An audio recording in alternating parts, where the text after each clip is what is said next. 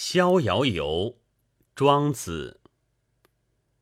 北冥有鱼，其名为鲲。鲲之大，不知其几千里也。化而为鸟，其名为鹏。鹏之背，不知其几千里也。怒而飞，其翼若垂天之云。是鸟也。海运则将徙于南冥。南冥者，天池也。其邪者，志怪者也。邪之言曰：“鹏之徙于南冥也，水击三千里，抟扶摇而上者九万里，去以六月息者也。野马也。”尘埃也，生物之以息相吹也。天之苍苍，其正色也；其远而无所至极也。其视下也，以若是则已矣。且夫水之积也不厚，则其覆大舟也无力。覆杯水于奥堂之上，则介为之舟；置杯焉，则交。水浅而舟大也。风之积也不厚，则其覆大翼也无力。故九万里，则风思在下矣。而后乃今培风。背负青天而莫之夭恶者，而后乃今将图南。条与学究笑之曰：“我血起而飞，强于风而止，实则不至，而控于地而已矣。昔已至九万里而难为。”是莽苍者三餐而返，复有果然；是百里者速冲凉，是千里者三月聚凉。之二重又何之？小智不及大智，小年不及大年。昔已知其然也。昭君不知晦朔。惠姑不知春秋，此小年也。楚之南有冥灵者，以五百岁为春，五百岁为秋；上古有大春者，以八千岁为春，八千岁为秋，此大年也。而彭祖乃今以久特闻。众人匹之，不亦悲乎？汤之问疾也是矣。穷发之北，有冥海者，天池也。有鱼焉，其广数千里，未有知其修者，其名为鲲。有鸟焉，其名为鹏，背若泰山。亦若垂天之云，抟扶摇仰角而上者九万里，绝云气，覆青天，然后图南，且是南冥也。赤焰笑之曰：“彼且奚是也？我腾跃而上，不过数仞而下。”翱翔蓬蒿之间，此亦非之至也；而彼且奚是也？此小大之变也。故夫至孝一官，行必一乡，德合一君，能争一国者，其自是也亦若此矣。而宋荣子犹然笑之。且举世誉之而不加劝，举世非之而不加举，定乎内外之分，辩乎荣辱之境，斯已矣。彼其于世，未硕硕然也。虽然犹有未数也。夫列子御风而行，凌然善也。寻又五日而后返。比于至福者，未硕硕然也。此虽免乎行，犹有所待者也。若夫成天地之正，而欲六气之变，以有无穷者，彼且呜呼待哉！故曰：智人无己，神人无功，圣人无名。尧让天下于许由，曰：日月出矣，而绝火不息。其于光也不亦难乎？时雨降矣，而犹进灌；其于泽也不亦劳乎？夫子立而天下治，而我犹失之。吾自是缺然，请治天下。许由曰：“子治天下，天下既已治也。”而我犹待子，吾将为明乎？明者，时之宾也。吾将为宾乎？交辽巢于深林，不过一枝；鼹鼠饮河，不过满腹。归休乎君！于无所用，天下为。袍人虽不至袍。施主不越祖而待之矣。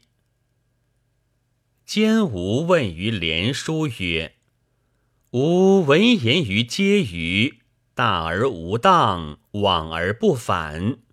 吾经不其言，由何憾而无极也？大有敬庭，不近人情焉。”连书曰。其言为何哉？曰：渺孤叶之山，有神人居焉。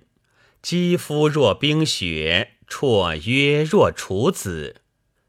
不食五谷，西风饮露，乘云气，御飞龙，而游乎四海之外。其神宁，使物不呲力而年古熟。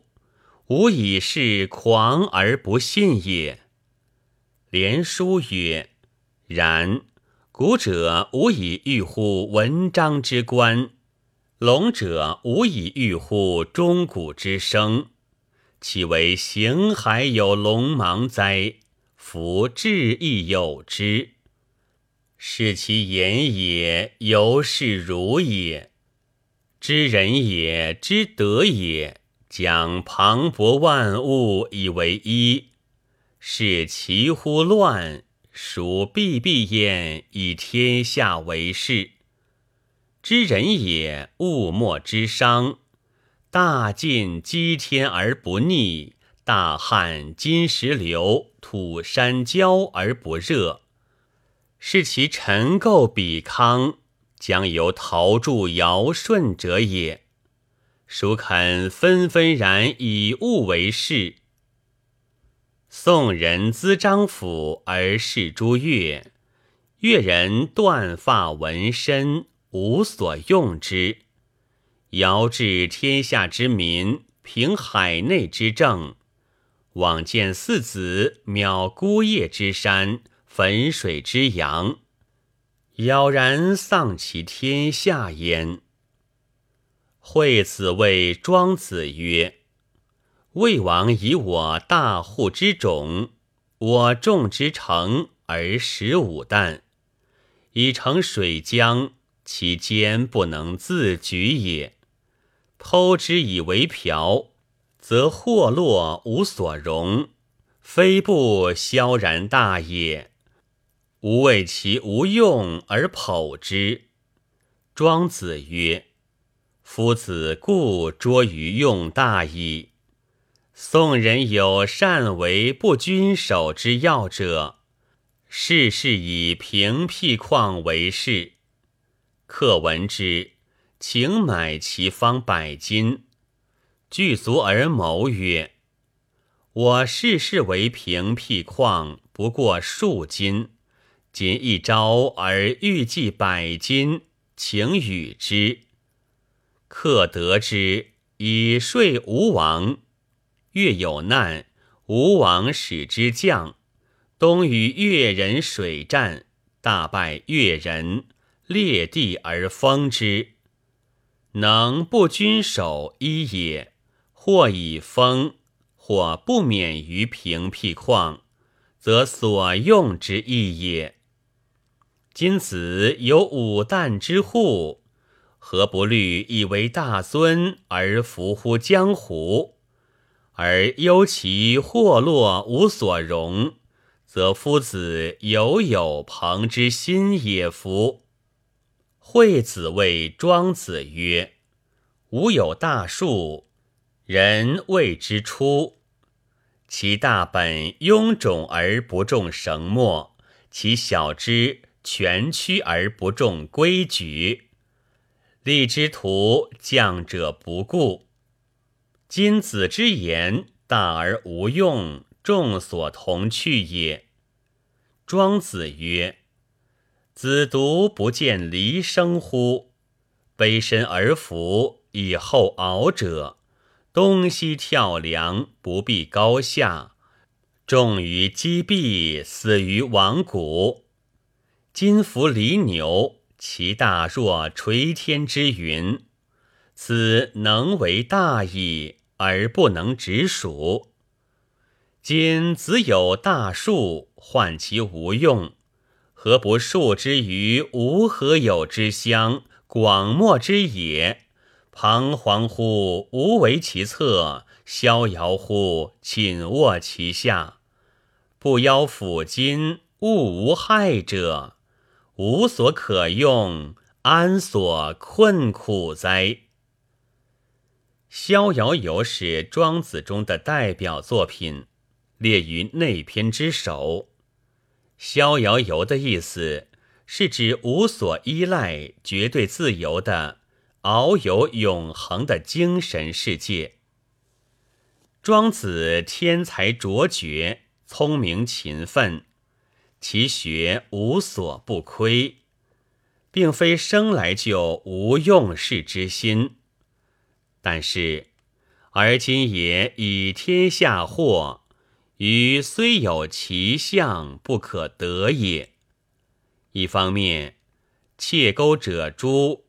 窃国者为诸侯的腐败社会，使他不屑与之为伍；另一方面，王公大人不能弃之的现实处境，又使他无法一展抱负。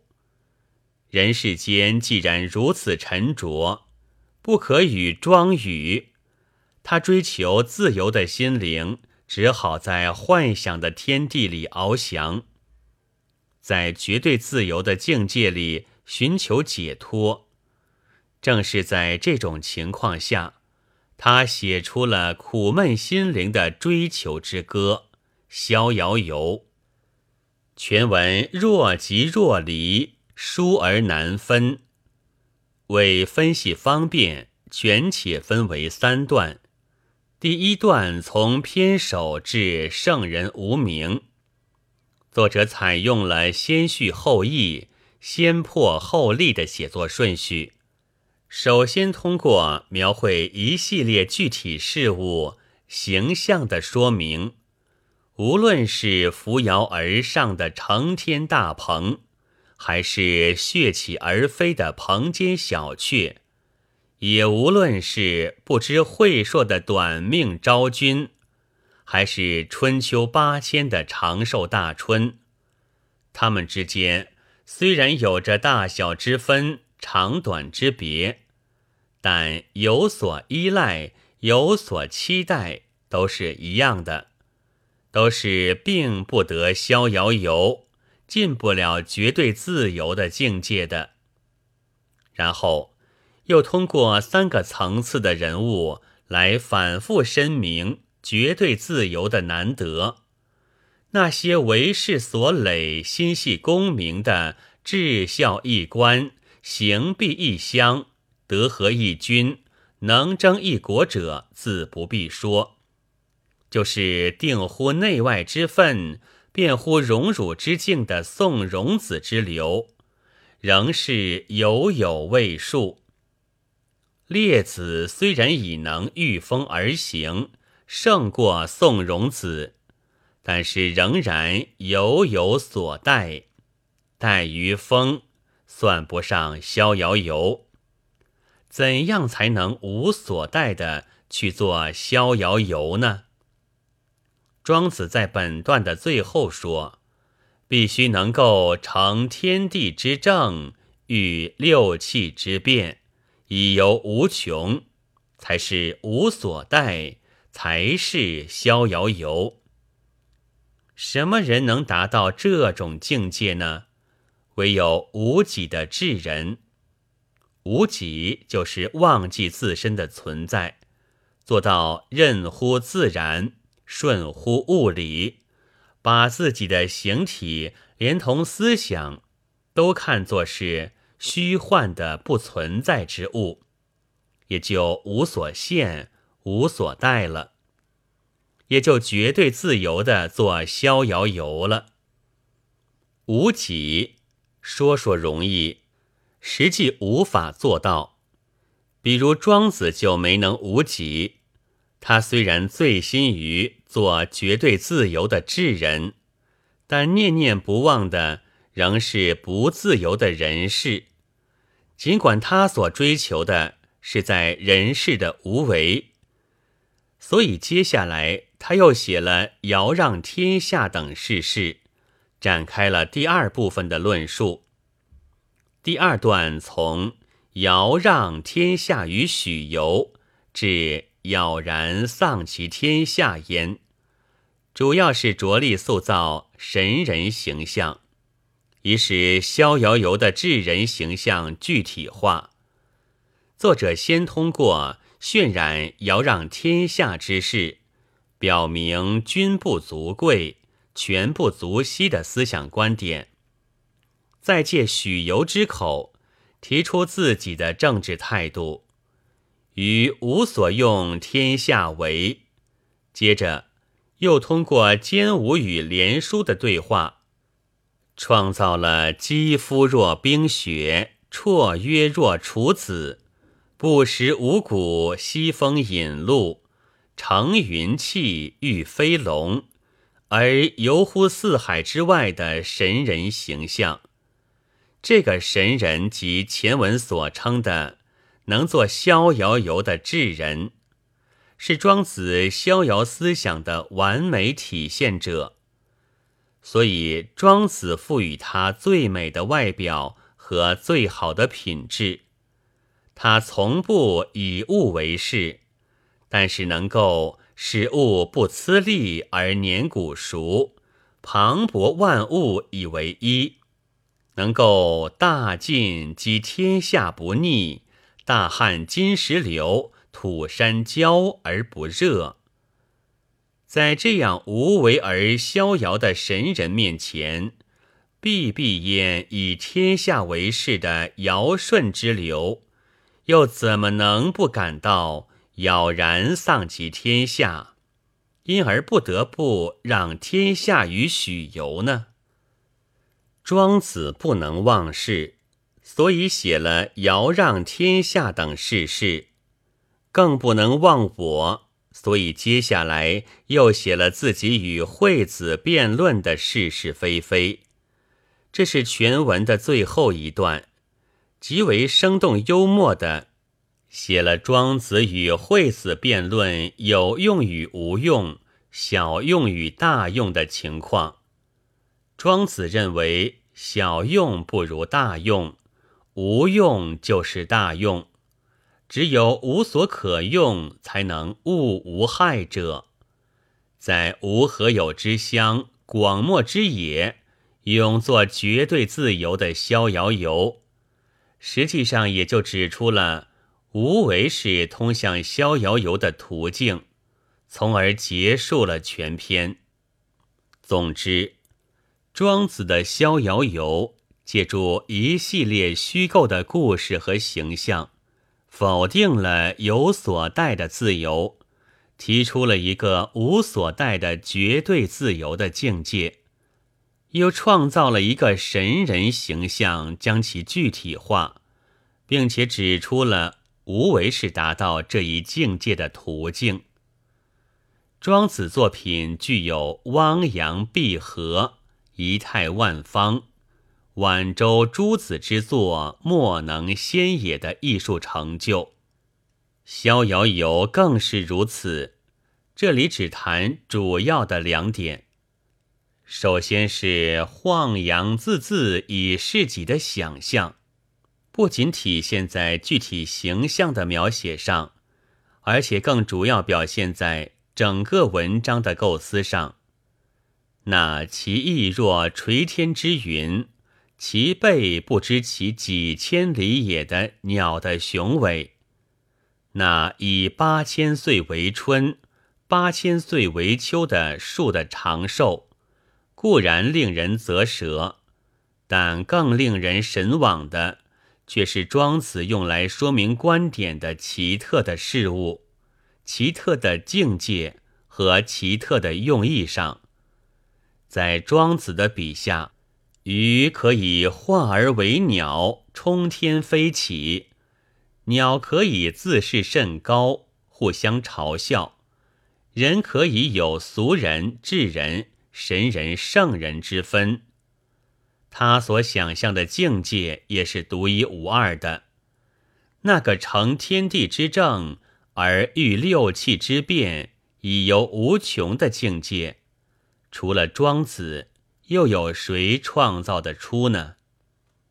不仅如此，作者还通过孤叶山神人肌肤若冰雪、绰约若处子的美丽形象，将那种境界人格化、具体化，使人明知其假，宁信其真，把自己的缥缈幻想写得这样实在，这样美好。除了庄子，恐怕也没有第二个人了。庄子随心所欲地想象出这些事物境界，并非空言狂人，而是其构想匠心的必然体现。他即写鹏之大，春之寿，一则造成一种声势，一种氛围，引人入胜。二则形成一种对比，一种暗示，以鹏之大暗示人之小，以春之长寿暗示人生之短暂。大鹏必须乘风而飞，尚且要有所待。人生的不自由不难想见。负重之下，立言、立功、立名，还有什么意义？争名夺利根本没有价值，而出路只有一条，就是无为无己，在无何有之乡去做逍遥游。其次是炽烈而隐蔽的情感，看透了人间的沉着肮脏。庄子单溺于纯洁无瑕的幻想王国中。否定了争名夺利、尔虞我诈的世界。庄子醉心于动物、植物与神仙的世界里，所以文章的大部分篇幅都在写虚的、空的、幻想的、非人世的事物，似乎做到了无己。但是谬幽之说、荒唐之言。无端崖之词的背后，有深深的苦闷。虚幻的无何有之乡，产生于对人间事的绝望。他追求着逍遥，却无法摆脱人生的羁绊。他把智人的境界写得那样不可企及，其中不正隐约露出？他追求逍遥而不可得的苦恼失望吗？他把那个不识五谷、西风引路的神人写得那样美丽绝伦，其中不正燃烧着他那炽烈的对美好理想的追求之火吗？还有，他虽然提出应该无己、物我不分，却发自内心的认为小智不及大智，小年不及大年。由此可见，他对智慧的重视，对生命的热爱。可见，这个一心要飞离人世的作者，要否定的不是人生社会，而只是人生社会的黑暗和肮脏。这里还有必要提到大鹏这个形象，尽管作者从原则上否定了大鹏。但是却义正辞严地驳斥了条语学究的嘲笑，强调指出有小大之变，并且三次用浓墨重彩、不必重复地描绘了大鹏的雄伟形象，热爱之情跃然纸上。这是为什么呢？也许作者在才能无双，向往着逍遥。却又无法逍遥的大鹏的形象里，正隐藏着自己难言的苦情。什么苦情呢？我们不妨做这样的比较想象：一只大鹏在茫茫北冥中冲天而起，一颗心灵在深深苦闷中挣扎而出，幻想的翅膀张开了。怒而飞向无何有之乡，有所带的大鹏失败了。那么心灵呢？有所求的心灵能在那广漠之野找到慰藉吗？答案显然是否定的。那雄伟的大鹏形象所体现的，正是作者这种欲飞的理想和无法飞走的悲哀。本文作者周先民朗读：白云出岫。